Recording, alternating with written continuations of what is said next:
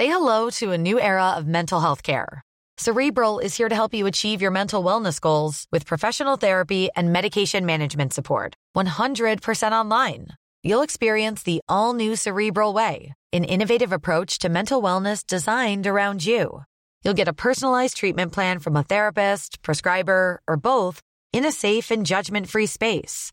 Your cerebral therapist or prescriber will outline a customized plan with clear milestones along the way so you can get to feeling your best. With Cerebral, you're not alone in your mental health journey.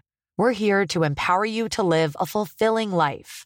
So take that first step towards a brighter future and sign up today at cerebral.com slash podcast and use code ACasts to get 15% off your first month. Offer only valid on monthly plans. Other exclusions may apply. Offer ends July 31st, 2024. See site for details.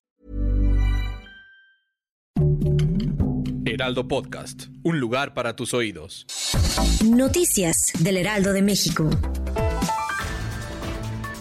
Rosa Isela Rodríguez, secretaria de Seguridad y Protección Ciudadana, reveló los detalles sobre el secuestro de los 32 migrantes. De acuerdo con sus declaraciones, se transportaban en un camión que se dirigía a Tamaulipas, pero a la altura del municipio de Río Bravo, fueron interceptados por cinco camionetas. Los secuestradores bajaron el camión a los migrantes y los hicieron caminar por un camino de terracería. Posteriormente, los llevaron a una bodega, donde contactaron a sus familiares para pedir rescate.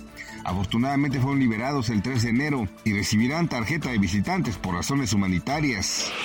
Se realizó un gran decomiso de fentanilo. Esto sucedió durante un operativo en los estados de Sonora, Baja California y Chihuahua. De acuerdo con la Fiscalía General de la República, se decomisó un total de 5.471.740 pastillas y 82.8 kilos de fentanilo.